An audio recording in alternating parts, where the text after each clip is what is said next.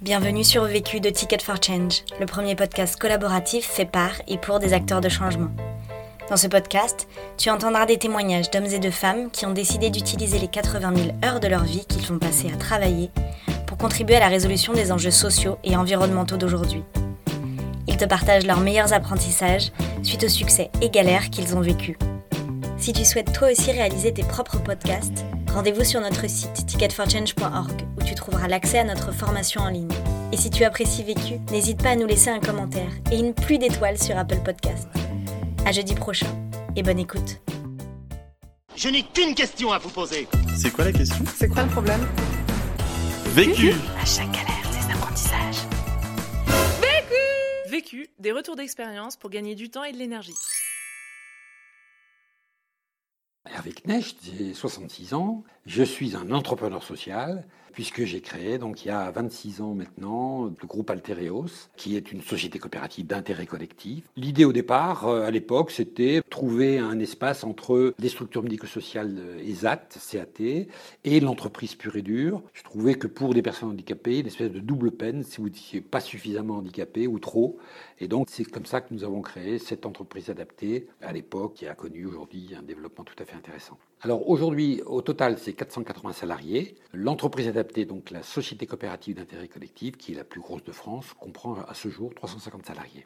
Plus deux filiales, une entreprise de travail temporaire d'insertion, dont 100% des intérimaires sont des personnes handicapées, donc aussi très original. Une petite entreprise d'insertion de 20 personnes. Et également, euh, entre les cadres de l'entreprise, nous avons créé notre propre association. Et le soir, après le travail, on gère notre petite ESAT de 15 places. La question. Comment gérer une reconversion totale quand on a 250 salariés et qu'on n'a pas envie de licencier? Le vécu. On s'est retrouvé à un moment donné avec des marchés qui, qui se cassaient la figure, carrément. Plus de trésorerie, plus de chiffre d'affaires. Et là, on a euh, procédé grâce à un client, on, y reviendra, euh, France Télécom, qui nous a fait confiance. On a décidé, euh, en quelques temps, en, allez, en trois jours de temps, de prendre la décision de reconvertir cette entreprise. À l'époque, 80% de l'activité était industrielle, classiquement, du conditionnement, du tri-contrôle qualité textile, etc. Et un an après, 80% de l'activité est devenue tertiaire sur les métiers de la numérisation, centre d'appel que nous avions déjà, numérisation, scannérisation, gestion de documents. Cette reconversion, bien sûr, avec les mêmes salariés, sinon ça n'a pas de sens. Donc des personnes qui se sont retrouvées en souliers vernis avec un col blanc alors qu'ils étaient en chaussures de sécurité, bleu de travail. Donc c'est une aventure absolument passionnante. Et Aujourd'hui, l'entreprise marche toujours. J'ai passé la main il y a maintenant quelques temps. Et je suis très jaloux parce que mon successeur, Sylvie Chenel, a fait l'année dernière la meilleure année depuis la création de l'entreprise. Premier apprentissage. Pour moi, le premier des apprentissages, c'est faire confiance. Tout s'est créé sur la confiance. Si vous ne croyez pas dans la capacité de votre équipe à se transformer, il ne faut pas le faire. Si votre équipe ne croit pas dans votre capacité de réussir, il ne faut pas le faire. Si votre client, puisque à l'époque c'est France Télécom qui a dit allez, on part dans le bateau avec vous, si votre client ne croit pas dans votre capacité à gérer l'ensemble de son courrier national euh, au bout d'un an euh, sur des métiers que vous ne connaissez pas, il ne faut pas y aller. Par contre, une fois que vous avez cette confiance, c'est vraiment tout est possible. C'est la vraie confiance. Quoi. La confiance, c'est dire que on ne sait pas si on va y arriver, mais on est ensemble en tout cas, et on fera tout pour y arriver. Donc pour moi, c'est c'est cette notion-là qui est, à mon avis, la plus importante. Je crois beaucoup dans la capacité de la nature humaine à se transformer. Et on l'a fait avec des gens éminemment fragiles. Et pour moi, la fragilité, c'est pas une tare. C'est une caractéristique de la nature humaine. Et je crois qu'à la limite, c'est plus facile, entre guillemets, cette transformation, au fond, en ayant tout à fait connaissance de nos capacités et de nos fragilités, qui nous a permis justement d'inventer de nouveaux, enfin d'acquérir de nouvelles compétences. Il y a beaucoup d'attention portée aussi. C'est pour ça qu'on l'a fait avec, à l'époque, trois formateurs plein temps. Des formateurs qui ont pris, au fond, ces, ces opérateurs qui n'y connaissaient rien dans les métiers numérisation, scannérisation, gestion de documents. Et on voulait, au bout d'un an, en faire, des spécialistes. Donc euh, c'est là absolument ce niveau de confiance. Alors c'est vrai que les salariés, si c'était pas Alterios, euh, c'était pas grand-chose. Donc euh, il y a aussi euh, les circonstances ont fait que tout le monde a dit on y va, quoi, parce qu'au au fond on n'avait pas de choix. Moi j'avais le choix de tout arrêter, mais eux n'avaient pas de choix. Soyons clairs. Donc voilà où se situe cette confiance. Et elle se vit tous les jours. Elle va se vivre dans le regard, elle va se vivre dans la poignée de main, elle va se vivre dans la présence. Au fond, vous êtes dans cette entreprise, vous êtes un phare. hein. Les marins savent bien que le phare n'a jamais éclairé la mer. Les marins savent bien qu'il ne faut pas aller sur le phare, sinon on va se casser la figure. Mais par contre, le phare est indispensable pour savoir où on est soi. Donc c'était aussi, quand on demande à des collaborateurs de se transformer complètement, c'est intéressant de leur montrer qu'ils sont toujours eux-mêmes, enfin, qu'ils gardent tout ce qu'ils sont à travers ce phare, la présence du phare. On a eu des exemples assez passionnants dans la formation parce qu'il fallait trouver des nouvelles compétences à des collaborateurs pour lesquels on n'avait jamais été leur demander s'ils étaient compétents dans un domaine. Souvent d'ailleurs quand une entreprise recrute, elle recrute pour vous êtes technicien en informatique, je vous recrute technicien en informatique. Et finalement peut-être qu'on gâche les capacités de la personne qu'on va ignorer et si ça tombe elle est encore meilleure ailleurs. Ça c'est des choses assez passionnantes. On a besoin de gens derrière un écran d'ordinateur, on n'en avait pas, soyons clairs. Donc on a fait des petits groupes, notamment des anciennes couturières qu'on avait reconverties dans le tri-contrôle qualité textile. On a pris donc des, petits logiciels et on a fait des tests pour voir comment elles se débrouillaient avec la souris, parce que c'est pas simple. Vous avez une souris dans une main et il y a une aiguille qui vous répond en face. Et puis on, s'est aperçu dans le groupe qu'il y en avait, allez, sur, sur six, il y en avait deux qui n'avaient jamais touché une souris dans leur vie et qui avaient une dextérité incroyable. Et en fait, on s'est rendu compte que celle-là était d'ancienne couturière. Au, fond, elles maîtrisaient une aiguille, elles se sont trouvées à maîtriser une souris. Quand on découvre ça, c'est du vrai bonheur, parce qu'on se dit, tiens, des anciens acquis deviennent des nouvelles richesses. Ça, c'est des, des, grands bonheurs lors de cette reconversion, c'est sûr. Et aujourd'hui, c'est les meilleurs. À chaque consigne, elles vont deux secondes plus vite que les autres. À la fin de la journée, moins de stress, euh, performance meilleure, euh, la vie belle. Deuxième apprentissage. Alors c'est vrai que dans la gestion de cette reconversion, il faut bien sûr l'interne, mais il y a aussi l'externe, c'est-à-dire que euh, la communication, bien évidemment. C'est-à-dire que forcément, ça c'est assez vite que vous êtes mal. Il faut gérer euh, les banquiers. Euh, c'est jamais dans ces moments-là que les banquiers vous, vous entourent. Et là, donc, euh, organisation d'un tour de table, que je, sous-traite avec un ami responsable de Noractif, euh, parce que je ne suis pas en capacité, c'est compliqué pour moi. On y associe bien évidemment la direction du travail pour aussi sécuriser les banquiers. J'y associe mon client, qui était France Télécom, parce qu'il faut, faut, bien voir la situation dans laquelle on est. Je veux dire, mon client, France Télécom, accepte que je lui fasse une facture le 20 du mois pour lui mettre au facteur le 25 pour faire les salaires le 30. Ça pendant un an. Donc on imagine le stress tous les mois pendant un an, en espérant que France Télécom, la grosse machine France Télécom, ne prenne pas du retard dans la signature de la facture. Donc tout ça, c'est, c'est la gestion de l'extérieur. Le plus important, je pense, c'est surtout ne rien cacher à personne.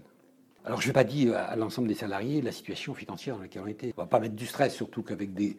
euh, Il y a des gros zéros, forcément, dans une entreprise de 250 personnes. Donc, pour eux, ça ne représente rien. Au contraire, ça peut être source de stress. Mais par contre, euh, ne rien cacher, ne rien cacher, à ses banquiers surtout pas. Il faut gérer des, fournisseurs, parce que vous avez, besoin de matériel, vous avez besoin d'électricité. Comme vous partez sur des nouveaux métiers, ben, il vous faut des investissements, c'est clair. Euh, on ne les a pas trouvés tout, de suite, mais on a trouvé. On a trouvé du leasing, un type qui nous a fait confiance, et on a racheté plus tard. Dès que dès la reconversion, on a investi immédiatement 1 500 000 euros en informatique notamment. Donc c'est tout ça au fond, euh, tous ces extérieurs qu'il ne faut pas négliger. Dans ces phases-là, il y a vraiment de la communication à gérer. Et dans ces moments-là, je crois qu'il n'y a que le patron qui peut le faire. D'abord, il n'y a que lui qu'on va entendre. Il n'y a que lui qu'on va écouter déjà que c'est compliqué. Et donc ça, il faut absolument tout verrouiller. Il n'y a pas un journaliste qui doit passer euh, ailleurs que par le patron. Il faut complètement concentrer cette information et cette communication au sens large du terme. Parce que là, si en plus il faut gérer de la communication, ça part dans tous les sens. Enfin, on voit bien au niveau politique, etc., quand ça part dans tous les sens, c'est terrible. Donc, euh, je crois que c'est la leçon que j'en ressors, c'est qu'en temps de crise, quand ça va bien, c'est bien, vous avez euh, chacun peut faire des communiqués de presse, etc. Par contre, en temps de crise, comme ça, je pense qu'il y a, il y a que vous. Troisième apprentissage. Au fond, le troisième et dernier point, disons, d'une reconversion euh, réussie aussi, je crois, c'est dans l'équilibre de l'entrepreneur c'est dans son équilibre personnel. Dans cette phase-là, j'ai beaucoup travaillé sur moi, même dans des petits groupes, des sessions week-end, euh, enfin, qu'on trouve un peu partout, mais des lieux où on peut se recentrer, des lieux où on peut prendre ce recul nécessaire. On a l'impression, ben non, je ne peux pas prendre du recul parce que eh ben, c'est à ce moment-là qu'il en faut. Hein. On dit, euh, si on veut grimper la montagne, si on s'accroche à la montagne, on ne va pas grimper. Il faut au contraire, en alpinisme, on dit, il faut se reculer de la montagne. Ça paraît drôle, on se dit, mais non, parce que les mains tiennent mieux si on est un peu éloigné de la paroi. Et ça, c'est une, vraie leçon. Ça fait peur. On se dit, mais je me désintéresse, non, je ne suis pas, pas au courant de tout ce qui se passe au quotidien, etc. Mais je pense qu'il ne faut pas l'être. Et si quelqu'un doit garder du recul, ben, c'est le patron, parce que sinon, il n'y a personne dans l'équipe qui l'a. Personne. Donc je crois que c'est ça. Enfin, ne jamais négliger ça. C'est ces moments-là où on a besoin de se sourcer. On a besoin de- d'aller chercher de l'énergie, qu'il il en manque sinon. Donc il faut se retrouver dans un équilibre, c'est absolument indispensable. Et là, il faut aller chercher des, réseaux, il faut aller chercher des bonnes oreilles. Moi, je vois, je rencontrais relativement régulièrement, j'en cite deux, il y a Étienne Vibo, qui est une grande figure entrepreneuriale du, Nord, je cite Éric Derville de Noroto, qui sont des gens, euh, je décroche le téléphone, euh, Éric, est-ce que je peux venir te voir? Il me dit oui, il passe cet après-midi, quoi. Et on passait une heure ensemble et il dégageait du temps pour se voir, et c'est... euh, c'est, euh, il vous dit pas ce qu'il faut faire, mais il croit en vous. Croire en ses euh, collaborateurs, ça consomme. Donc il faut aussi quelqu'un qui, de l'extérieur, croit en vous. Surtout, ne pas négliger ça. Et vous pouvez le faire qu'avec des gens entrepreneurs eux-mêmes. Parce que toute autre personne va être plus ou moins guidée par la peur, par la crainte. J'ai besoin de gens qui n'aient pas peur, qui derrière ne, projettent pas leur propre peur. Euh, D'où des entrepreneurs. Et donc ça, ça a été un- une nécessité pour mon équilibre personnel dans cette phase-là. Conseil. Pour gagner du temps. Je pense que pour gagner du temps, il faut savoir en perdre. Vous ne pouvez pas gagner du temps sur le temps. Le temps, c'est c'est constamment un choix. C'est-à-dire que vous avez toujours quelque chose à faire. D'accord? Mais un emploi du temps, c'est faire des choix permanents. Donc, vous dites, tiens, j'ai pas de temps pour toi. Ça veut dire que tu es moins important que- qu'autre chose. Donc, la gestion de son temps, c'est de dire, ce sujet est important, je le mets en priorité, et donc je, lui donne le temps. Le temps, il n'est pas extensible, donc il faut le gérer. Et on va le gérer par ses priorités. Et quel intérêt on porte? Moi, si demain je dis, tiens, là, il faut absolument que je voie mon banquier, eh ben, je passerai deux heures avec mon banquier, même si j'ai euh, cinq coups de fil, euh, dix, etc. Donc, pour moi, la, la gestion du temps, c'est savoir aussi le perdre, c'est dire savoir aussi aller à fond sur des sujets. Savoir, hein, j'ai un sujet, au fait, j'ai une réunion, ok, je fais le compte, mine de rien, petite chose. Je vais à une réunion importante et tout. Je fais un- euh, immédiatement, à la sortie de la réunion, je fais un compte rendu de la réunion, que j'écris, hein, vraiment. Et je la sors de ma tête, d'accord? Le jour où j'ai besoin, et vous avez vos notes. Et du coup, vous gérez, vous gérez votre temps. Vous avez perdu du temps à faire le compte rendu. Apparemment perdu du temps à faire le compte rendu. Alors c'est pas facile parce que dans des périodes difficiles, ben, on, veut être au four et au moulin. Mais on s'aperçoit que c'est pas là qu'on va gagner. Parce que du coup, ben, tout ça a été mietté. On donne des petits bouts, des miettes comme ça partout. Et c'est pas ce qu'attendent au fond les gens. Quand j'étais face à un banquier, ben, c'est un banquier. Il dit Hervé, on en a pour deux heures. Ok, on en a pour deux heures. Même si j'ai prévu autre chose. Enfin, S'il me dit que c'est important deux heures, c'est qu'il faut, il faut deux heures. Donc, euh, oui, j'aime bien la notion de savoir en perdre. Parce qu'il n'est jamais perdu au fond. Conseil. Pour gagner de l'énergie. Donc, pour gagner de l'énergie, je pense d'abord il faut être au contact de son projet, au contact de sa vision. Parce que c'est votre vision qui donne l'énergie. C'est parce que vous avez un tel projet et que vous voyez, malgré les difficultés, que vous avancez sur votre vision, ou vous êtes fidèle à votre vision au sens que vous donnez à votre projet. En soi, c'est de l'énergie. Ça, ça vous recharge de dire ça va, je suis bien calé. Il va falloir passer par là, mais c'est là que je veux aller. L'autre question. L'expérience des autres m'intéresse no- notamment dans la notion de prise de décision. Je pense que c'est l'élément fondamental d'un entrepreneur. C'est ce qu'on lui demande. C'est qu'au fond, la notion de la décision, c'est quelque chose de très difficile, de très compliqué. Si vous avez une, décision à prendre, vous faites venir des experts de, partout. Si les, les experts vous disent, bon, euh, à 52%, c'est cette option-là, décidez d'aller dans cette option. C'est pas une décision, au fond. La vraie décision, c'est quand vous partez dans l'inconnu, c'est quand c'est 50-50. Vous savez tout sur les deux options, vous savez tout. Tous les experts vous ont aidé pour les deux options. Mais il faut décider, il faut trancher. Il y a peu de gens qui savent faire ça, très très peu. Il y a beaucoup plus qui savent critiquer des décisions.